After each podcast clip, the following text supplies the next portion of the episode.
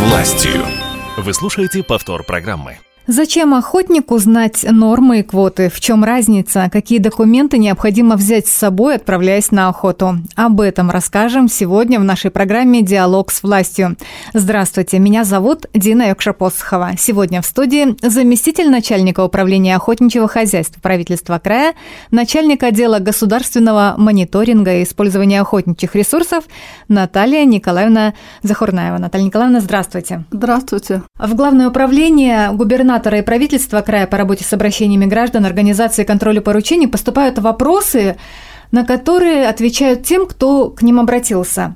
Мы предполагаем, что некоторые ответы будут интересны и нашим слушателям. Мы выбрали самые актуальные. И сейчас обращаюсь к нашим радиослушателям. Вы точно так же можете задать вопрос на наш эфирный WhatsApp плюс 7 909 840 тысяча ровно. Так, начнем с простых вопросов. Какие у нас в крае существуют лимиты и квоты на добычу охотничьих ресурсов и где можно с ними познакомиться? Вот полный список. В Хабаровском крае существует 12 видов охотничьих ресурсов, на которые устанавливаются лимиты их добычи и, соответственно, квоты. Что такое лимит? Лимит – это сумма вот этих маленьких квот, совсем маленьких-маленьких, они дают лимит, в итоге большую цифру. А у нас лимит устанавливается на а, два вида медведей, это бурый медведь и гималайский медведь белогрудый, на четыре вида пушных животных, это соболь, выдра – рысь и барсук. И копытное животное – это благородный олень, изюбрь, как мы в простонародье называем его изюбрь, лось, косуля сибирская, снежный баран и дикий северный олень. А с этими с лимитами и квотами по каждому предприятию, по каждой территории можно ознакомиться на сайте Управления охотничьего хозяйства правительства Хабаровского края а, в разделе «Охотнику». Там мы обязательно размещаем эти лимиты, квоты, и в разделе охот пользования угу. в общем доступе. Ага. Вы говорите предприятие, это охотничье хозяйство, то есть охотничье хозяйство, которые получили вот эти разрешения. А, это охотничье хозяйство, а, вообще охотничьи угодья у нас в России, не только в Хабаровском крае, они а, на две категории э, разделяются. Это закрепленное охотничье угодье и общедоступное охотничье угодье. Закрепленные охотничьи угодья – это те охотничьи угодья, которые находятся в аренде у охотпользователей, которые ведут охотхозяйственную деятельность на основании охотхозяйственных соглашений и долгосрочных лицензий на пользование объектами животного мира. А общедоступное охотничье угодье – это государственное то есть любой охотник может туда пойти с документами, получив документы непосредственно в определенные сроки, на определенный вид и охотиться. Угу.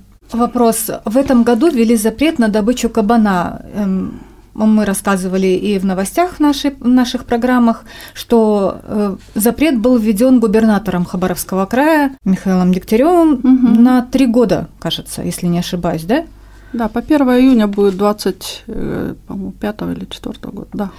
В связи с этим вопрос, будет ли увеличиваться количество лицензий на добычу других копытных животных? Ну, каждый охотничий ресурс – это определенная популяция – и другой за счет другого не может быть увеличен, потому что популяция должна рационально использоваться, мы проводим учеты и так далее. Если запрет охоты на кабана, это ни в коем случае не говорит о том, что будет больше лицензий на косулю там, или на изюбре, или на лося, нет. То есть все зависит от того, как, какое состояние популяции каждого определенного охотничьего животного. Наталья Николаевна, вы работаете в этой сфере уже много лет. Вот такой запрет на три года может повлиять на популяцию кабана? Как вы предполагаете? Конечно, запрет для того и введен, чтобы дать кабану размножиться. Возможность. Но вот он этой... уже был введен по причине болезни африканской да, чумы свиней. африканская чума свиней популяцию очень сильно подорвала. То есть в крае численность уменьшилась до трех тысяч голов. То есть это очень мало. И запрет на охоту – это ну, покой, Единственное, что он является кормовой базой тигра, это никто не отменял и всегда так будет. Но пресс именно со стороны человека в виде охоты, он позволит восстановить численность. Три года это достаточно? Посмотрим.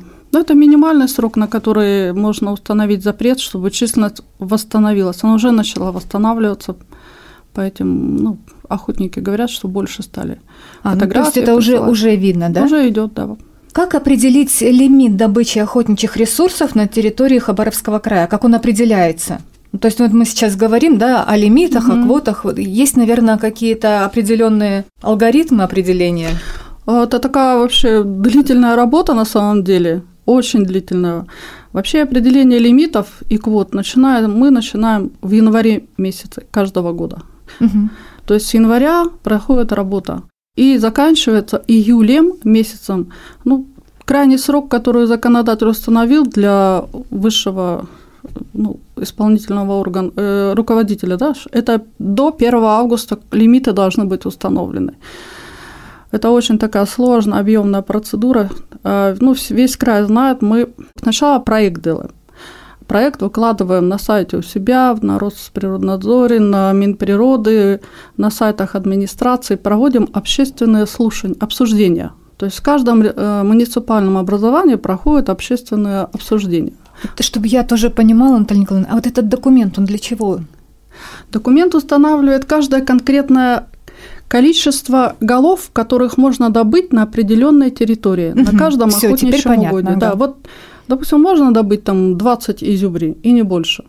То есть вот такое вот идет, что квоты – это конкретное количество особей, которые можно добыть. А тогда почему э, в лимите добычи животных э, принимают участие общественники? А согласно законодательству мы должны пройти государственную экологическую экспертизу, без нее квоты не утвердят.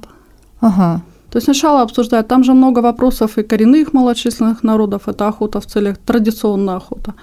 Поэтому во всех э, муниципальных образованиях проходит общественное обсуждение, мы принимаем или не принимаем их замечания, предложения, это все, все, все. После того, как мы проходим общественное обсуждение, этап, начинается второй этап большой, это прохождение государственной экологической экспертизы. Проходим экспертизу, если получаем положительное заключение, а это было всегда, таких случаев, чтобы нам не согласовали, не дали положительное, нет. И после этого мы уже направляем на согласование в Минприроду России. Вот это все. То есть опять все туда, там проверяют, смотрят. То есть и такое согласование проходит каждый год? Каждый год. Минприроды, когда согласовывает, только тогда мы уже проект распоряжения готовим на подпись губернатору, и после этого только он уже может подписывать. Угу. В настоящее время вот проект распоряжения на охотничий сезон 2023-2024 находится уже на последнем этапе. То есть ждем подписания губернатора, и тогда уже пойдут охотники и пользователи, все-все-все, все ждут. А вот тогда у меня следующий вопрос, он имеет право на существование или нет? В 2023 году сроки на добычу косули и изюбря уже установлены? Да, они установлены. Они еще не только в 23-м, они в 22-м такие же были, в 23-м то же самое, и в 24-м будут. Э, косули добываются в два срока. Это вот э, осенью на один месяц выдаем разрешение на добычу самцов косули, а потом начинается уже осенний и зимний сезон с 1 октября по 10 января. Это на косулю. Такой а длительный, а, продолжительный сезон. Да, то есть сначала на месяц вот даем косулю на самцов, летом, осень, август-сентябрь, а потом уже на сезон охотничий, который наступает. У изюбря три срока охоты. А, первый начинается с 1 сентября по 30 сентября, так называемый рев. Это вот, ну, такая специфическая охота, называют на реву. То есть трубят только на самцов изюбря, угу. подзывают к себе и добывают. А дальше идет также как и у косули, это с 1 октября по 10 января. То есть можно охотиться на любые половозрастные группы, такие вот. И сейчас, вот буквально вот три дня назад закончилась охота, а, так называемая понтовка. Эта охота на изюбря начинается на, с июня и по 15 июля. Охота на самцов изюбря с некостеневшими рогами, понты такие. Угу. Вот. Тоже интересная охота. Тоже не каждый может добыть аккуратно, осторожно свои какие-то вот. хитрости. А еще один вопрос, он, наверное, такой вот технический. Можно ли через портал госуслуги получить э, лицензию на добычу охотничьих ресурсов?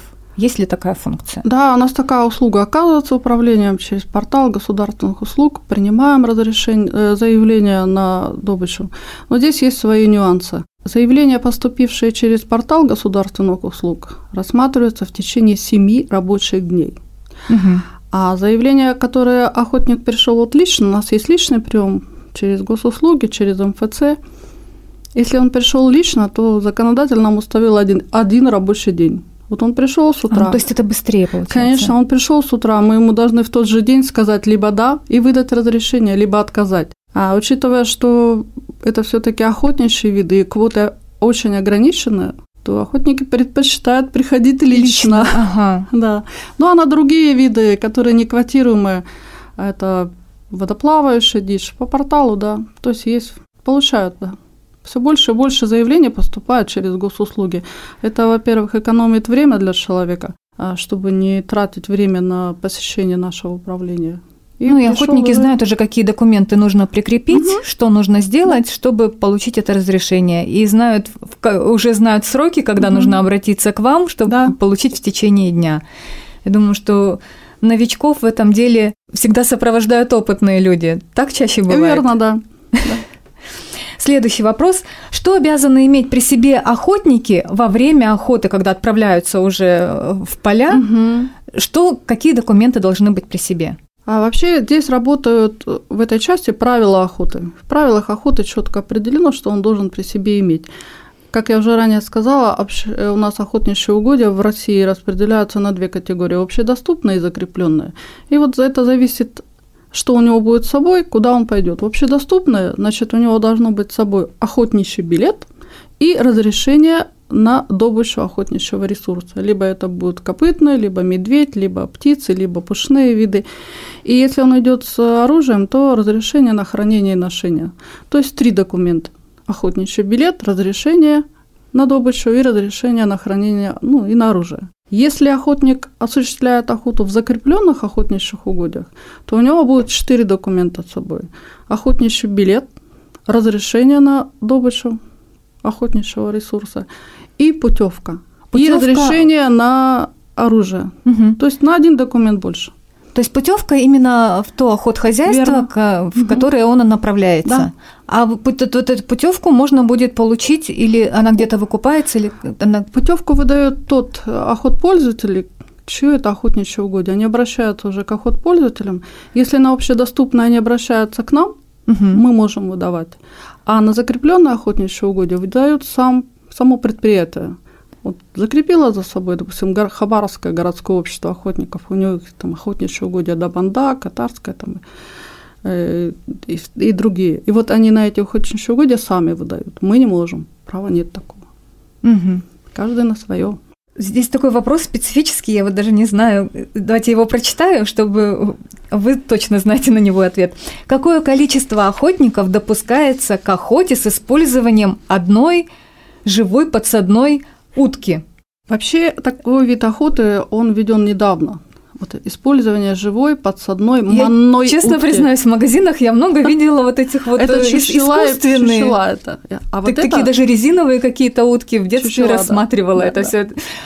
А это живая, живая, манная, да. То есть она живая утка, дикая, живая. Она, она когда они ее э, опускают на воду, вот. Она начинает крякать и призывать селезней. Угу. Вот это называется с использованием живой манной утки. Тоже интересная охота. Она сейчас в крае набирает популярность. То есть это недавно появилось? Это не так давно, да. И теперь правилами охоты определено, что вот охоту такую живой манной уткой могут осуществлять два охотника. То есть mm недавно определили, количество ограничили два охотника. То есть вдвоем. Не у каждого может быть утка, одна утка на двоих. И, и это, ну, то есть каким-то образом наказывается, если есть нарушение. Ну, правильно? если нарушение правил охоты однозначно, административный кодекс работает. И вот следующий вопрос тоже, наверное, про правила. Это где и на кого можно охотиться без лицензии и путевки? Вообще такое возможно? А, вообще на охоту, как мы с вами говорили, какие документы должны быть? Если человек находится в охотничьих угодьях с оружием или с орудиями лова, это все приравнивается к охоте. И поэтому для того, чтобы он там законно находиться, у него должны быть документы. Охотничьи билеты обязательно. Разрешение на добычу обязательно. Если у него огнестрельное оружие, то это разрешение на хранение и ношение действующее, да, чтобы оно было не просроченным. Но если это закрепленная охота угодья, то путевка должна быть. Но если он без этих документов, такие случаи бывают, то тут уже госохотинспектор, он составляют протокол и далее разбираются и ну, то есть заканчивается все. Если охотник, э, ну, есть ли штрафы за охоту, например, на утку? вышел охотнику, а у него не было разрешения угу. на утку. Такое может быть? Он ну, увидел утку, такой, а вот дай-ка да, я дай и утку. Я стрелю, да. Ну, в таком случае, если он вышел на охоту без документов, это же разная охота, да? Он, допустим, шел на, на, на, другую, на другую охоту, угу. да, получил угу. разрешение, и тут ему, ну, такой случай ну, да, удачный. Бывает такое у них бывает. Но у него охотничий билет есть, а разрешение на оружие есть, но у него не хватает разрешения на добычу утки. Угу. И получается, что у него охота незаконная. Поэтому за В этом случае охоту... он встречает егеря, егеря или охотинспектора. охотинспектора. Угу. И тогда уже начинает... Ему выписывается штраф. Сразу нет. Потому что штраф это уже крайне, ну, последняя стадия. Это обязательно протокол составляют. Потом вызывают его на рассмотрение протокола, выясняют все обстоятельства, и после этого выносят постановление. А штраф административный кодекс предусматривает за такое нарушение это от 500 до 4000 рублей. Угу. Ну, то есть нужно подумать, прежде чем начать такое. Mm, да, ни к чему это. Наталья Николаевна, я благодарю вас за все разъяснения. И в завершении программы я хочу обратиться к нашим слушателям. Вот все вопросы, которые приходят к нам на эфирный WhatsApp, плюс 7 909 840 тысяча ровно, во время нашей программы мы передаем в Главное управление губернатора и правительства края по работе с обращениями граждан Организации контроля поручений и министерства, которые принимают участие в нашей передаче. Вот если вопросы возникли сейчас к нашей гости, вы можете их написать. Мы обязательно эти вопросы передадим. В сообщении только обязательно сделайте пометку «Диалог с властью». Сегодня мы говорили о квотах на добычу охотничьих ресурсов. На ваши вопросы отвечала заместитель начальника управления охотничьего хозяйства правительства края, начальник отдела государственного мониторинга и использования охотничьих ресурсов Наталья Николаевна Захурнаева. Наталья Николаевна, спасибо большое. Спасибо вам. Напомню, программа подготовлена к эфиру совместно с Главным управлением губернатора и правительства края по работе с обращениями граждан, организации и контролю поручений. В студии была Дина Якша-Посохова. Всего доброго, до новых встреч.